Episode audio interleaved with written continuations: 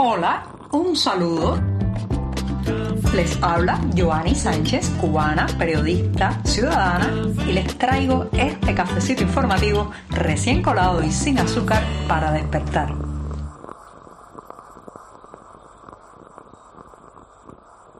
Los jueves celebro la vida porque, como saben, nací también una jornada de jueves y además tengo mucho que contarles y muchos temas que comentarles este 8 de diciembre de 2022. Bueno, pues vale la pena un buen café, un sorbito amargo, amargo, amargo, como me gusta a mí para despertarme informativamente. Así que voy con este primer buchito del día.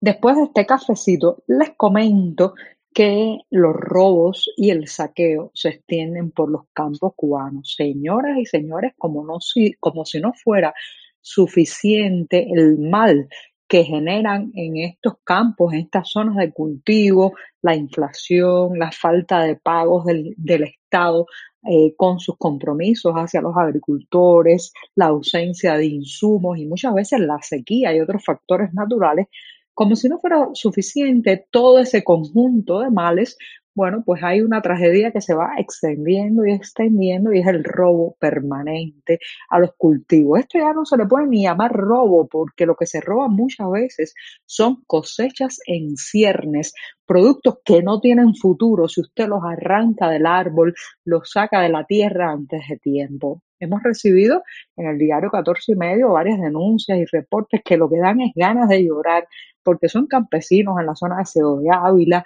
Santi Espíritu y otras partes cubanas que se dedican básicamente a la agricultura, como Artemisa y la provincia de Mayabeque, donde los campesinos apenas pueden dormir porque se tienen que quedar vigilando toda la noche y la madrugada para que no les roben algo tan sencillo como los plátanos, ¿sí? Un cultivo de plátano que ni siquiera está listo para ser recogido, que si usted se lo roba en ese estado es muy poco probable que lo pueda aprovechar, eh, pero que ya ha habido una inversión de tiempo, de capital, de insumos, de agua incluso, para lograr que esas plantas crezcan, bueno, pues eh, los campesinos no pueden dormir, el guajiro cubano no puede pegar un ojo vigilando sus matas de plátano. Y aún así, lamentablemente, los eh, ladrones, como decimos en las calles de esta isla, le cazan la pelea y terminan robándole la cosecha.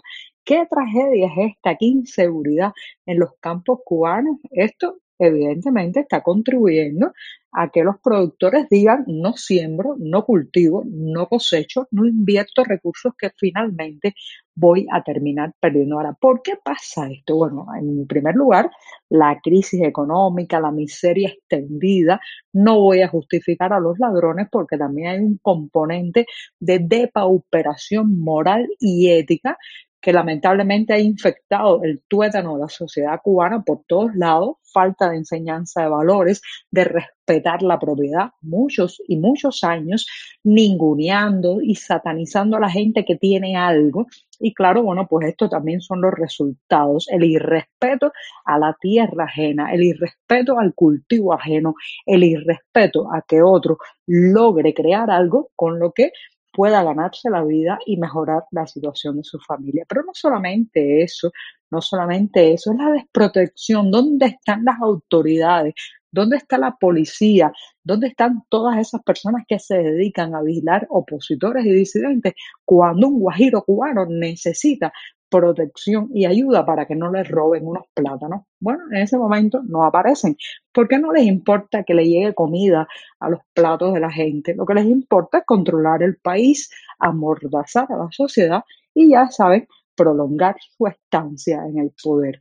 Pero mientras estas eh, fragilidades, digamos, existan, estas inseguridades en los campos cubanos, lo que va a traer como consecuencia es menos malangas, menos plátanos y también, bueno, pues menos carne de cerdo y menos productos de otro tipo que deberían llegar desde esas tierras que nosotros y todos deberíamos ayudar a mantener seguras. Si eres de los que te gusta estar bien informado, síguenos en 14ymedio.com. También estamos en Facebook, Twitter, Instagram y en tu WhatsApp con este cafecito informativo.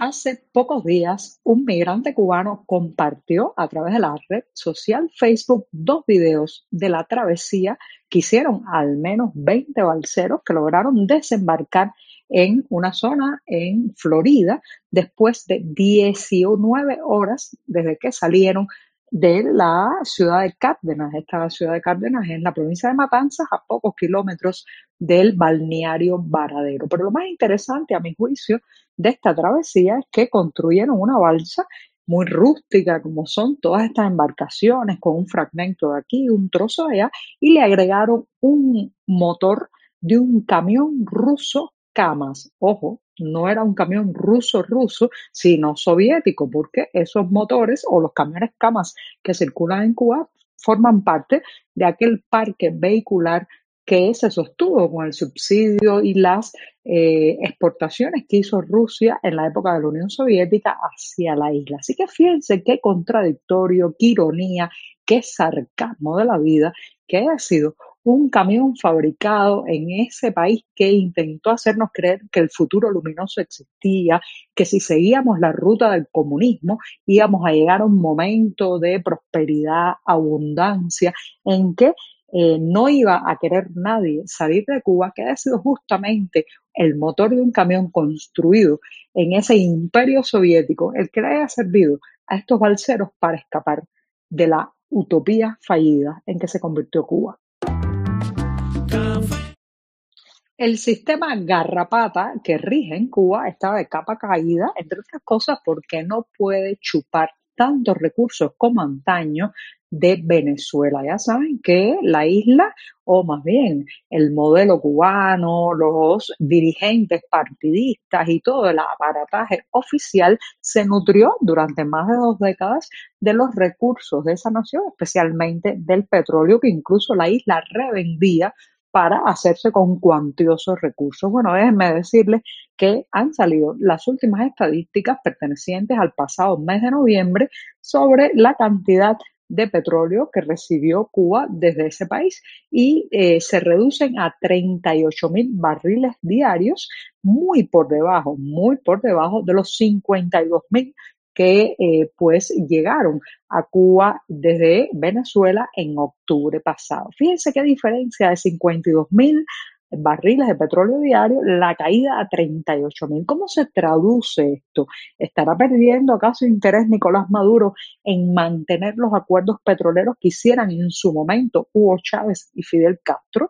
La propia industria venezolana no puede recuperarse del golpe económico, el descalabro que le ha provocado ese sistema disfuncional que lidera ahora mismo Maduro y ni siquiera puede sostener su palabra o mantener a esta, a esta isla garrapata, como decía a un inicio, o también hay un gesto ahí, un mensaje, algo que están queriendo decir desde Venezuela. Bueno, habrá que ver con el tiempo cómo descifrar ese, ese mensaje, pero lo cierto es que esto tiene un impacto tremendo en Cuba que no tiene la capacidad de resarcir esos huecos petroleros que quedan, pero por otro lado en el oficialismo, que a menos petróleo, menos capacidad de controlar, de vigilar, de movilizar a los suyos y también pues en menos capacidad de prometer. Las promesas se están agotando, el mes de diciembre ha empezado, los apagones continúan, es cierto, que no en la misma envergadura de meses pasados, pero continúan. Y uno se pregunta cómo llegará enero cómo estará esta isla garrapata cuando comience el 2023. La buena literatura nunca debería faltar al finalizar este programa, especialmente un jueves, que ya saben es mi día preferido de la semana.